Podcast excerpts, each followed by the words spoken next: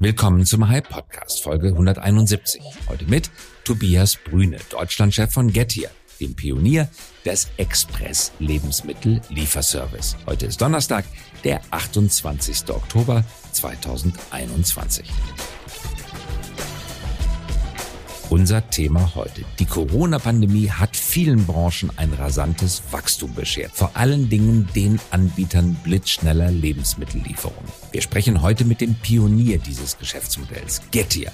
Ein Unternehmen 2015 in der Türkei gegründet und mit 7,5 Milliarden Dollar Bewertung eines der erfolgreichsten Start-ups des Landes. Es befindet sich seit Anfang dieses Jahres auf weltweitem Expansionskurs. Seit Juni 2021, also seit Sommer dieses Jahres, ist Getir auch in Berlin vertreten. Wie funktioniert die minutenschnelle Lieferung? Welche Lebensmittel werden am häufigsten bestellt? Welche Unterschiede kann man zwischen den verschiedenen Ländern erkennen? Wie möchte sich das Unternehmen auf dem bereits hart umkämpften deutschen Markt durchsetzen? Und wie ist die Expansion nach Amerika geplant? Eine Folge für alle, die den boomenden Markt für Quick Food Delivery besser verstehen möchten. Herzlich willkommen, Tobias Brüne. Toll, dass du mit dabei bist. Ja, ich freue mich auch. Danke für die Einladung. Du bist seit Juni 2021, also seit kurzer Zeit, General Manager Germany von Getir. Und Getir ist eines der wertvollsten Startups der Türkei, ein Express-Lebensmittel-Lieferservice, so wie wir ihn hier beispielsweise als Gorillas kennen. Insgesamt 7,5 Milliarden Dollar Bewertung. Ihr expandiert nach Deutschland, habt in der Summe über eine Milliarde Dollar mittlerweile eingesammelt weltweit. Was habt ihr in Deutschland vor? Genau, also wir wollen in Deutschland schnell eine führende Position erreichen. Uns gibt's ja seit 2015 bereits in der Türkei. Wir sind da äh, in Istanbul gestartet, haben uns äh, lange äh, oder bis 2020 sehr erfolgreich auf die Türkei nur konzentriert und äh, genau, da viele Städte außerhalb von Istanbul auch abgedeckt, sowohl mit unserem Kernprodukt, dem 10 Minuten Lieferservice, auch, ähm, als auch äh, anderen angrenzenden ähm, Bereichen und äh, haben Anfang dieses Jahres eine weltweite Expansion gestartet äh, mit dem Ziel, in den relevanten Märkten auch äh, Marktführer zu werden. Und ähm, Deutschland ist für uns da einer der wichtigsten Märkte natürlich, größte Volkswirtschaft Europas ähm, und ähm, dafür damit auch für uns sehr wichtig. Und Ziel ist, dass wir hier mittelfristig äh, über die nächsten drei Jahre äh, Marktführer werden in dem ähm, im, im Online-Lebensmittelbereich. Mhm. Du selber hast einen breiten äh Hintergrund, beruflichen Hintergrund. Du warst Student an der WHU, du bist Diplomkaufmann da, du hast bei Simon Kucher gearbeitet, bist also Pricing-Experte, danach warst du Engagement Manager bei McKinsey, Chief Customer Officer bei HelloFresh, dann hast du Go Living mitgegründet und noch einige weitere Stationen kommen dazu. Was hat dich persönlich zu Getir geführt? Also äh, ich äh, finde diesen Bereich extrem spannend. Ich glaube, das ist äh, gerade der, äh, der Bereich in der Startup-Welt, äh, wo am meisten passiert. Mhm. Und ähm, wenn ich, wenn man da die Chance hat, äh, in dem äh, in der größten Volkswirtschaft Europas äh, den spannendsten Bereich äh, zu verantworten, ähm, war das für mich eine eine sehr spannende Herausforderung, die ich sehr gerne angenommen habe. Ich glaube, dass ähm, meine HelloFresh-Erfahrung, was ja auch Online-Lebensmittel ist, man auch mit einem etwas anderen ähm, Sicht auf die Dinge, ähm, als auch äh, Go Living, wo, wir, wo es darum ging, dass wir sehr viele äh, Wohnungen und andere kleine Immobilien angemietet haben, um unser Konzept da zu betreiben, was wir auch bei Getty jetzt wieder machen, wo wir äh, viele Ladenlokale, Erdgeschoss-Ladenlokale mieten müssen.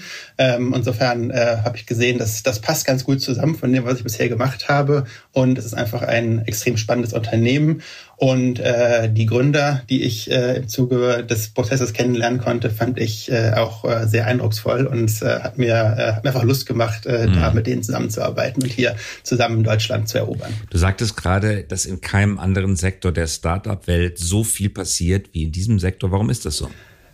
Also Du siehst ja, in ganz vielen Bereichen gibt es äh, mittlerweile eine sehr hohe E-Commerce-Penetration. Mhm. Ähm, Elektronik, Bücher, äh, viele andere Bereiche, viele andere Sektoren sind komplett äh, digitalisiert beziehungsweise komplett äh, äh, oder zu, zum großen Teil in E-Commerce abgewandert ähm, oder und sind dabei, dahin zu gehen. Ähm, die Online-Penetration vom äh, von Lebensmitteleinkäufen ist ja immer noch sehr überschaubar. Also irgendwie im einstelligen Prozentbereich auf jeden Fall in Deutschland, selbst äh, mit Pandemie-Boost äh, im Rücken.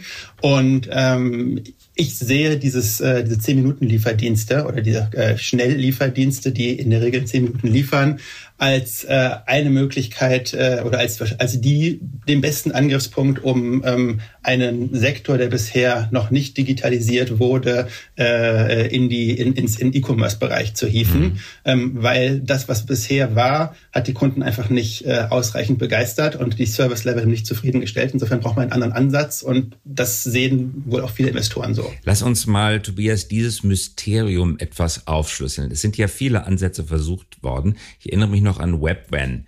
Das ist bestimmt 15 Jahre mittlerweile her. In den USA an vielen zentralen Stellen riesige Lagerhäuser aufgebaut und frische Lebensmittel inklusive Früchte und Gemüse aus diesen Lagerhäusern in wirklich ausreichend hoher Qualität zu den Menschen nach Hause gebracht. Lieferfenster konnte man sich aussuchen, hat ein paar Stunden gedauert, dann war es da ein enormer Flop, viel Geld verloren, Milliarden versenkt, Unternehmensprojekt eingestellt. Dann in Deutschland Rewe Lieferservice, Flaschenpost gibt's mittlerweile auch und Oetker liefert mittlerweile noch keine frischen Lebensmittel überall, aber dann doch Tiefkühlkost mit aus. Äh, es gibt Edeka Lieferservices, also Lieferservice gibt's eine ganze Menge, aber die 10 Minuten Lieferservice, die sind das Neue. Warum macht dieser Unterschied in der Lieferzeit einen solchen Effekt bei der Kundschaft? Warum reicht es den meisten Menschen nicht aus, die Lebensmittel in drei Stunden geliefert zu bekommen? Warum muss es unbedingt Brokkoli in zehn Minuten sein? Genau, also ich glaube, dass äh, das Problem ist, dass der, äh, dass die klassischen, ich plane drei, vier, fünf Tage im Voraus, buche mir mein Lieferfenster für dann in drei, vier, fünf Tagen im Voraus und äh, warte dann auf den äh, Fahrer, der hoffentlich im, im Lieferfenster kommt, äh, nicht mehr zu dem passt, wie äh, Konsumenten heute über äh, Einkaufen nachdenken. Also du hast ganz viele ähm, Menschen, die sich daran gewöhnt haben, jeden Tag kurz bei Rewe vorbeizugehen, um die, im Rewe um die Ecke vorbeizugehen und da äh, die Sachen, die sie für den täglichen Bedarf brauchen, einzukaufen. Äh, die haben keine Lust, äh, sich vier Tage im Voraus Gedanken zu machen, was sie vielleicht brauchen würden. Also dieser klassische Wocheneinkauf, den du früher noch äh, überall hattest, ähm, den gibt es äh, immer weniger. Ähm, und du hast natürlich auch äh, bei einem, äh, bei, bei, wenn du sagst, du kannst dir jeden Tag immer das äh, besorgen, was du gerade haben möchtest, hast du auch noch einen Vorteil, dass du einfach frischere Produkte hast. Also wenn du einmal die Woche einkaufen gehst, gibt es einfach manche, manche Sachen, die nach fünf Tagen nicht mehr gut sind. Wenn du aber jeden Tag oder jeden zweiten Tag eine kleine Lieferung kommen lässt, hast du da besseres Produktangebot, äh, frischeres Produktangebot und ähm, musst weniger vorausplanen. Mhm. Und das äh, das kommt, glaube ich, sehr stark mit dem zusammen, wie Menschen äh, darüber nachdenken äh, oder über ihre Konsumverhalten nachdenken, weil die allerwenigsten wissen, wo sie in vier Tagen äh, abends sein werden. Sind sie zu Hause? Wann kommen sie nach Hause? Mit wem sind sie zu Hause? Und so weiter. Mhm. Das klingt einleuchtend. Du warst vorher, sagtest du gerade, habe ich auch angesprochen, bei HelloFresh. Bei HelloFresh habt ihr ein ganz anderes Konzept verfolgt, sozusagen den Überraschungsfaktor in den Vordergrund gestellt. Man bekommt was geliefert, lässt sich dann davon inspirieren, was man äh, geliefert bekommt und kocht dann daraus, ist also ein bisschen auch zur Kreativität gezwungen. Man weiß also vorher noch vielleicht gar nicht genau, was dann drin ist in der Kiste äh, und muss sich was ausdenken. Das hat dann ja eben auch äh, äh inspirierende Wirkung und der Erfolg von HelloFresh zeigt, dass auch das auf ein Publikums Bedürfnis trifft. Jetzt machst du es eigentlich genau umgekehrt. Jetzt muss man sich vorher überlegen, jetzt möchte ich den Brokkoli und dann kommt jemand vorbei und bringt mir tatsächlich den Brokkoli. Sind es auch aus deiner Sicht zwei unterschiedliche Seiten ein und derselben Medaille? Ja, es ist ein sehr komplementäres Angebot. Also die Kunden, die vielleicht drei Tage die Woche HelloFresh bekommen ähm, und dann an drei Abenden äh, das kochen, äh, haben immer noch äh, vier Abende, wo sie nicht mit HelloFresh versorgt sind und äh, einen Frühstück sich zu Hause machen äh, und äh, können sich dann, haben zum einen diesen Bereich, ich weiß, dass drei Abende vielleicht über, von HelloFresh abgedeckt sind und kann darüber hinaus mir spontan überlegen, was an den anderen äh, Abenden ist, wo, für die ich nicht vorausplanen möchte. Weil HelloFresh heißt, muss mussten mehrere Tage vorausplanen ähm, und ähm, mussten zweifelsfall dann auch vorher wissen, wie viele Abende du in der kommenden Woche äh, in der Lage bist, zu Hause zu kochen. Ähm, und ähm, das das können viele, können nicht alle, ähm, aber äh, alle haben das Potenzial äh, innerhalb von, also alle können davon profitieren, innerhalb von wenigen Minuten äh, ihr, ihr Essen geliefert zu bekommen. Und doch von den Unit Economics her gesehen sind HelloFresh und Getir zwei sehr, sehr unterschiedliche Modelle.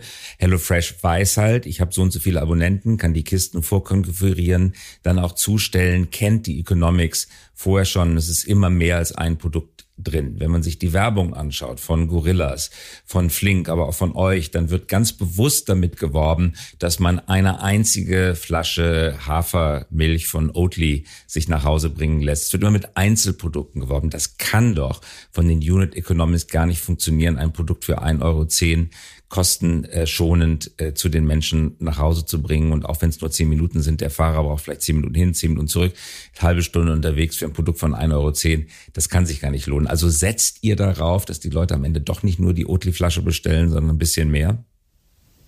Genau, ich glaube, wir haben äh, andere Unternehmen im Markt, die da äh, versuchen mit äh, mit Kundenversprechen, die nicht langfristig haltbar sind, ähm, zu agieren. Ähm, wir, haben so, wir sind sofort gestartet mit 10 Euro Mindestbestellwert ähm, in Deutschland. Ähm, wir haben auch äh, nie gesagt, dass, äh, dass man, also weniger geht einfach nicht, macht unserer Meinung nach auch keinen Sinn. Ähm, und äh, das macht uns auch keinen Sinn, das äh, jemandem zu versprechen im Vorhinein dass man das, und das dann irgendwann wieder zurückzunehmen, das Versprechen.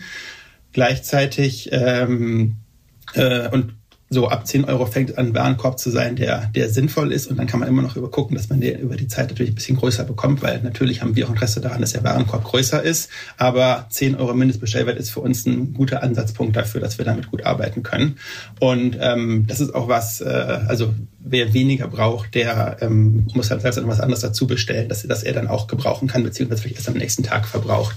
Und ähm, von daher glaube ich schon, dass es wichtig ist, dass man da äh, frühzeitig ehrlich zu den Kunden ist und nicht denen was verspricht, was man später nicht halten kann. Mhm. Ähm, ganz wichtig ist uns auch, wir versprechen keinem Kunden eine bestimmte äh, oder wir werben nicht damit, dass es im Vorhinein, äh, dass es, dass wir immer äh, eine bestimmte Anzahl an Minuten einhalten. Wir sagen äh, Lebensmittel in Minuten und es sind immer Minuten und ob es am Ende fünf, acht, zehn, zwölf oder 15 sind, ist für den individuellen Kunden egal in den allermeisten Fällen, beziehungsweise er weiß, wenn er bestellt, wie lange es dauern wird. Er kann immer noch sagen, das dauert mir jetzt zu lange, das möchte ich nicht. Ähm, aber ähm, wir wollen ganz explizit nicht, dass äh, unsere Kuriere so viel äh, ein, ein 10-Minuten-Versprechen einhalten müssen und damit im Zweifelsfall auch die Verkehrsregeln äh, missachten oder ihre Gesundheit in Gefahr bringen, sondern wir sagen von vornherein, es dauert äh, eine gewisse Zeit, es wird innerhalb von wenigen Minuten sein. Wir sind schnell, weil unsere Technologieplattform gut ist, weil wir die Prozesse im Griff haben und die seit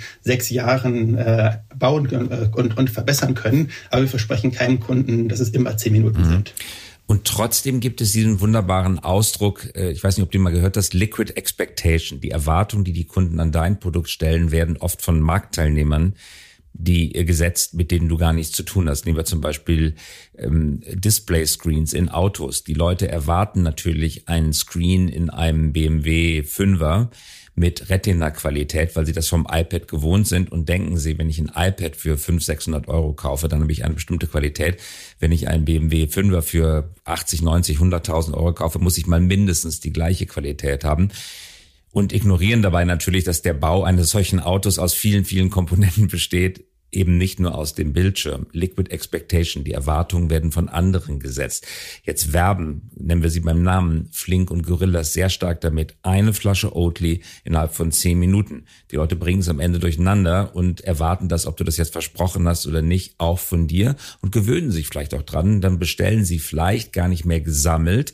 Jetzt, äh, sie, wenn sie drei Minuten nachdenken würden, würden sie vielleicht feststellen, es fehlen Cola Oakley und ein Müsli-Riegel, ja.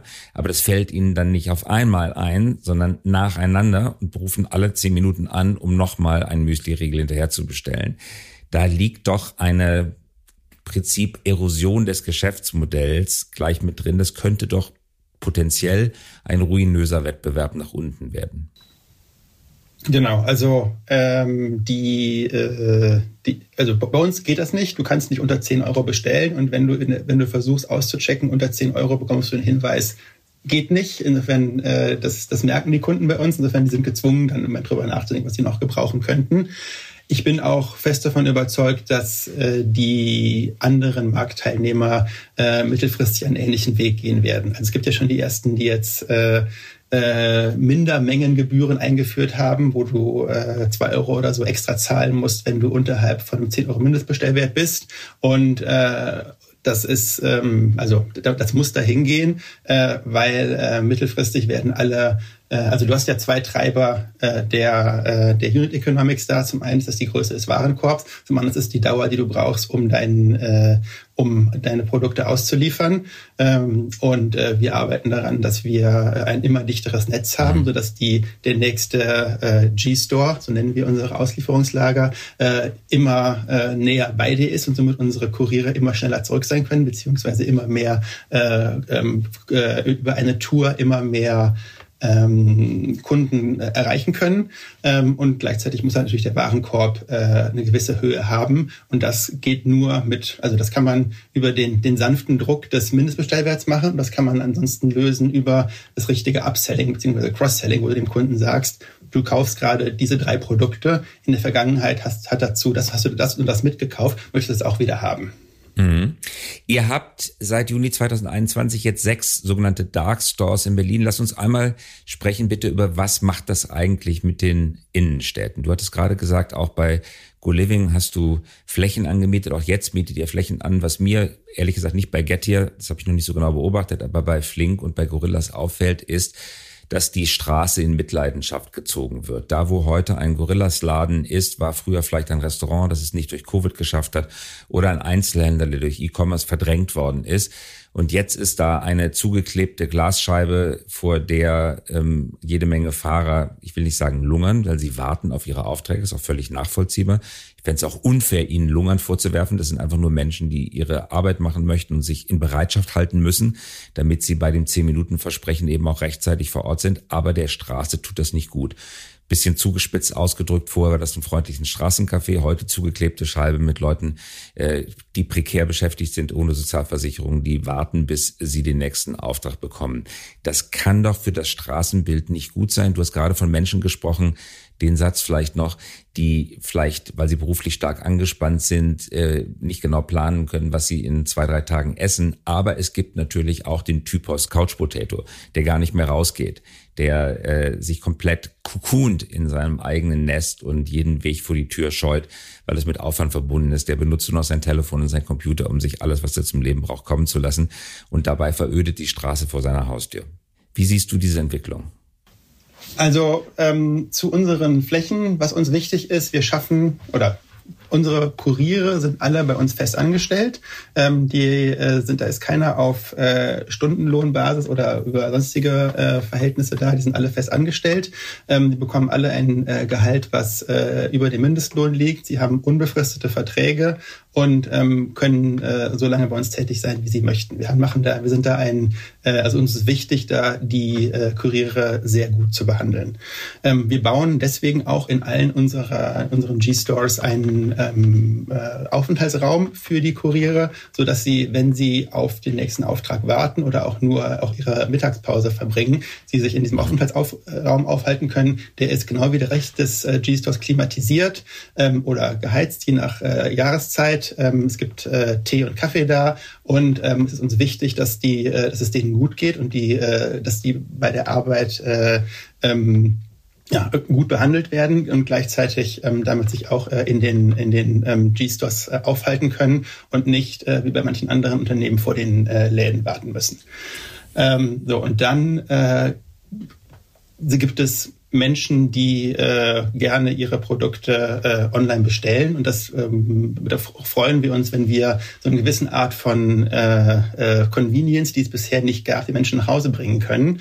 Und äh, dann, äh, das, das kann sein, weil sie gerade spontan Lust auf was haben. Das kann sein, weil sie äh, äh, zu Hause sein müssen, weil sie jemanden zu Hause pflegen. Oder es kann sein, ähm, weil sie auch gerade Besuch bekommen haben, spontan und da äh, jetzt keine Zeit haben, rauszugehen. Und das finde ich ist ähm, ein großer Luxus, mhm. den wir da äh, denen bringen können. Also gewisserweise, das, das war jetzt äh, früher den Leuten vorbehalten, die sich äh, jemanden leisten konnten, der das für sie gemacht hat. Wir bringen jetzt diesen Luxus zu unseren äh, Kundinnen und Kunden nach Hause. Und ähm, da freue ich mich darüber, wenn wir, wenn wenn wir quasi das, das, äh, den, den Zugang zu so einem Service äh, demokratisieren können und deutlich mehr Menschen ermöglichen können, daran äh, teilzuhaben. Habe ich verstanden. Ihr plant in den nächsten zwei Jahren einen Aufbau bis auf 10.000 Mitarbeiterinnen und Mitarbeiter in Deutschland. Ihr wollt auch das Geschäftsmodell ausbauen, eigene Stores wollt ihr betreiben, aber ihr denkt auch über Franchising nach. Ihr startet im Oktober jetzt in Köln, dann kommen Hamburg, Düsseldorf, Dortmund, Essen. Ziemlich ehrgeizige Pläne. Ja, wir haben gesehen, das Modell funktioniert. In der Türkei sind wir äh, mittlerweile sogar in Kleinstädten mit 10.000 ähm, äh, Einwohnern nur tätig und erfolgreich tätig. Und wie gesagt, Ziel ist, dass wir die nächsten zwei, drei Jahre in Deutschland äh, Marktführer werden und da müssen wir unsere ehrgeizigen Pläne umsetzen. Aber mhm. bisher läuft es sehr gut an. Wie sucht ihr Standorte aus? Ihr geht in den in der Liste der Städte der Größe nach herunter, geht dort erstmal in die hippen Innenstadtbezirke und weitet euch dann in Richtung Vorstädte aus. Wenn ihr nach der Größe durchgeht, würde mich interessieren, vorgeht, würde mich interessieren, warum ist München zum Beispiel noch nicht wieder dabei? Oder seid ihr schon in München? Bisher sind wir mit äh, acht äh, G-Stores in Berlin ähm, aktiv. In den nächsten vier Wochen kommen die nächsten zwei Städte dazu.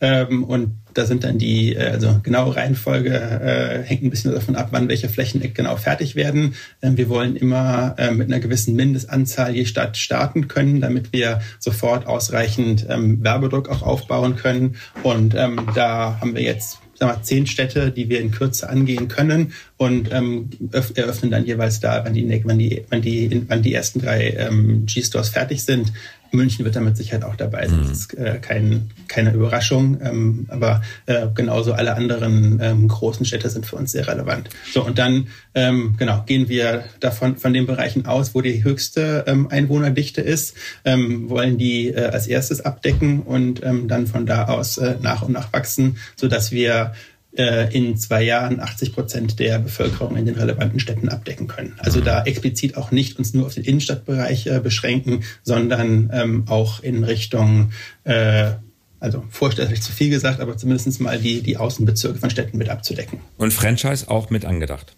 Genau, das äh, klappt für uns in der Türkei super.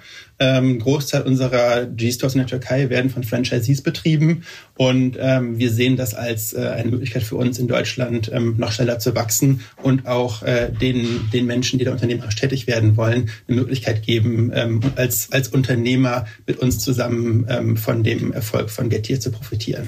Wie baut man die Führungsstruktur in einem solchen Modell auf? Gibt es da Regional Manager, gibt es Manager pro Stadt oder ist jede Filiale erst einmal unabhängig von einem Unternehmer oder Unternehmerin geführt?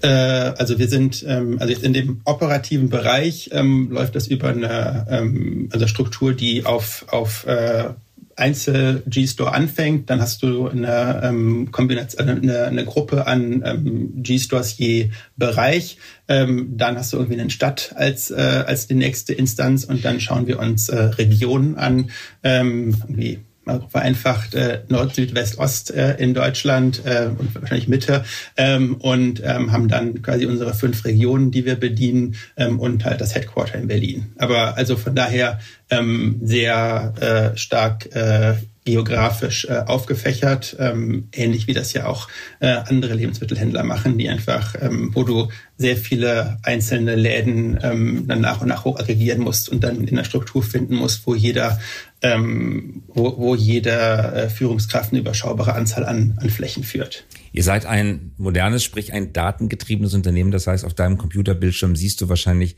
jeden Morgen aufs Neue, was die Menschen in welcher Stadt und an welchem Ort, in welchem G-Store so bestellen. Welche Lebensmittel bestellen denn die Berliner und Berlinerinnen zum Beispiel am häufigsten? Genau, also was wir ähm, äh, gesehen haben in Deutschland, ähm, das unterscheidet Deutschland auch zum Beispiel von der Türkei. Äh, die erfolgreichste Kategorie bei uns ist ähm, sind, die, sind die frische Produkte, also insbesondere ähm, Fr äh, Fruit and Vegetables, also äh, äh, ja, Früchte und ähm, das ist das, was man im Supermarkt im, im Eingangsbereich findet. Ähm, das ist, macht bei uns äh, den größten Teil des Umsatzes aus. Da sind die Deutschen auch äh, anders als äh, manche andere Länder, wo wir ähm, deutlich mehr von diesen äh, Impulskäufen Cola, Bier, Chips, äh, Eis verkaufen ähm, und die, das unsere größten Kategorien sind. Ähm, und dann ähm, äh, genau, aber da waren wir auch äh, überrascht aber zu sehen. Aber es ist auch die, äh, Tobias, somit so die schwerste Kategorie, weil Gemüse wird schnell schlecht.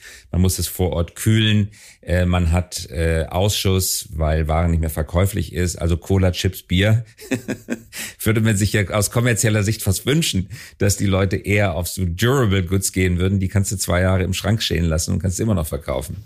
Genau, aber es macht natürlich aus Kundensicht absolut Sinn, die Himbeeren sich äh, frisch zu liefern zu lassen, weil Himbeeren am Tag, wo du sie äh, kaufst, schmecken fantastisch. Himbeeren nach fünf Tagen sind halt so naja. Ja, äh, aber das ist äh, richtig, aber du kannst die aber auch einen Tag später nicht mehr verkaufen. Das heißt, die schmale Grenze zwischen Lieferfähigkeit und Ausverkauf zu managen ist schwierig. Du hast entweder zu viele Himbeeren da, musst du sie wegwerfen, am nächsten Tag schmecken sie nicht mehr richtig, oder zu wenige Himbeeren. Also vom Category Management her, von Warenfluss her, ist das mit äh, die komplizierteste Kategorie.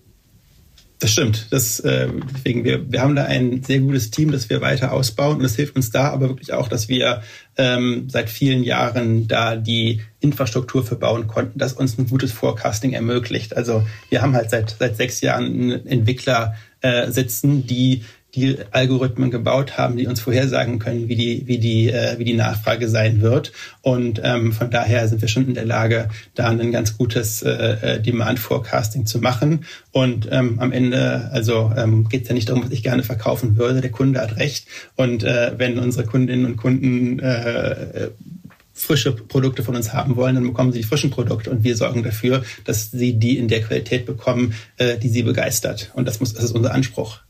Ihr geht mit großem Tempo voran, darüber hatten wir schon gesprochen. Jetzt will Getir aus der Türkei getrieben dieses Jahr noch in den USA starten. Das haben viele schon versucht. Nicht jedem ist es gelungen. USA schwierigster Markt der Welt, kulturell sehr divers, auch wenn man es gar nicht so denkt. Und äh, von der Dimension her immer auch ein großes Risiko. Warum gleich parallel Deutschland, USA, andere Länder? Warum so viel auf einmal? Genau, also ich glaube, du hast jetzt die Möglichkeit, äh, den, diesen Markt einmal ähm, global zu besetzen und zu entscheiden, ähm, wer da zumindest in der westlichen Welt die, die relevante Spieler wird. Ähm, und ähm, mit meiner, wir haben ja bei HelloFresh gezeigt, dass man das äh, auch aus Deutschland raus machen kann mit oder aus Europa raus machen kann äh, und da ähm, Marktführer werden kann. Und ähnlich sehe ich auch uns sehr gut aufgestellt in den USA, da sehr erfolgreich zu werden.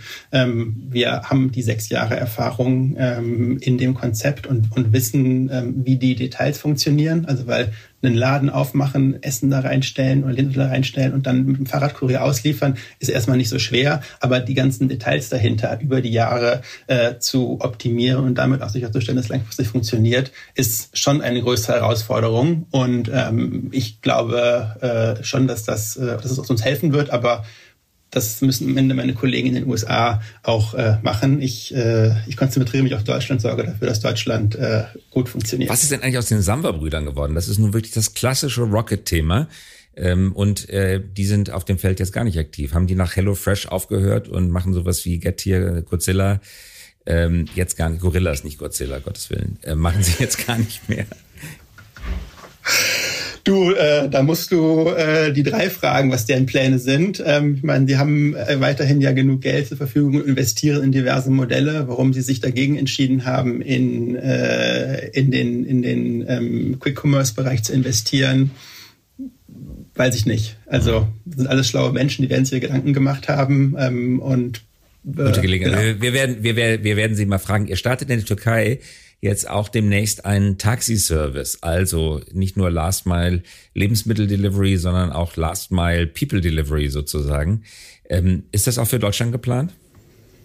Also wir haben weiß ich nicht. Äh, Gerade fokussieren wir uns auf die, äh, die ähm, Online-Lebensmittelversand ähm, in, in wenigen Minuten. Ähm, wir haben in der Türkei ja diverse Verticals. Ähm, wir ähm, haben auch einen Bereich, der ähm, äh, Essen ausliefert. Wir haben einen Bereich, der äh, lokalen, der die Produkte von lokalen Läden ausliefert und so weiter. Und da sind wir äh, sehr breit mit vielen Verticals unterwegs. In Deutschland ähm, fokussieren wir uns gerade auf den Bereich äh, Lebensmittel in, in wenigen Minuten und was dann kommt, äh, müssen wir nochmal sehen. Letzte Frage, Tobias. Türkisches Unternehmen. Wie ist es für dich, mit einem türkischen Unternehmen zusammenzuarbeiten? Türkei hat eine ganz starke Unternehmerkultur. Da ist sehr viel unternehmerischer Drive in der Berichterstattung über Erdogan und die politischen, ähm, auch negativen Auswirkungen seiner Regierung. Er wird oft äh, ein Stück weit zu wenig belichtet, was für ein Unternehmerland die Türkei eigentlich ist. Unheimlicher Drive, Fantasie, druckvolle Expansionen. Das, was du schilderst, weist darauf hin. Aber wie ist es für dich kulturell? Merkst du irgendwelche Unterschiede zu deinen vorherigen Jobs? Also ich glaube am Ende, es gibt in, in allen Ländern Menschen mit äh, viel Drive und wenig Drive. Und ähm, also bei HelloFresh und auch äh, 2008 schon mal habe ich ja eng mit äh, ähm, Samba zusammengearbeitet und da, ähm, oder auch bei GoLiving mit ähm, Alex Samba, ähm, da mit Menschen zusammengearbeitet mit sehr viel Drive und das gleiche sehe ich bei Get hier in der Türkei. Ähm, da sind die letztlich kulturellen Unterschiede äh, gar nicht so entscheidend, sondern es ist eher die Frage, arbeitest du mit jemandem zusammen, der was erreichen möchte ähm, oder ähm, oder nicht. Und das gibt's halt in Deutschland wie in der Türkei. Da gibt's also sicherlich in Nuancen und in der äh, Bedeutung davon, ähm, was also wie man miteinander umgeht, äh, sicherlich nochmal im, im kleinen Unterschiede, aber so in den großen, ähm, wir haben eine Ambition, wir, wir wollen die ambitionierten Ziele schnell erreichen und setzen dafür, äh, setzen da viel Energie drauf, das Ziel zu erreichen, dann sehe ich da jetzt keine großen Unterschiede. Tobias, das war hochinteressant. Danke fürs Dabeisein und euch viel Erfolg bei eurer anspruchsvollen Expansion. Danke, Christoph. Hat mir Spaß gemacht. Alles Gute. Danke. Das war der Hype Podcast. Dieser Podcast erscheint jeden Donnerstagabend um 18 Uhr. Damit Sie keine Folge verpassen, abonnieren Sie uns gerne jetzt oder hinterlassen Sie ein Like, wenn es Ihnen gefallen hat. Eine Produktion der Axel Springer High GmbH, einer führenden Beratung für Strategie und Umsetzung neuer Geschäftsmodelle. We support leaders in turning their organizations into 21st century winners. Über Post freuen wir uns unter christoph.käse.hi.co. Und zum Abschluss noch eine Einladung. Haben Sie Lust, Teil unserer Mission zu werden? Wir wachsen kräftig und suchen daher Verstärkung für unsere Consulting-Teams auf allen Ebenen, von Praktikanten und Praktikantinnen bis hin zu Teamleads. Mehr finden Sie dazu auf unserer Karriereseite unter hi.co slash career. hy.co slash career.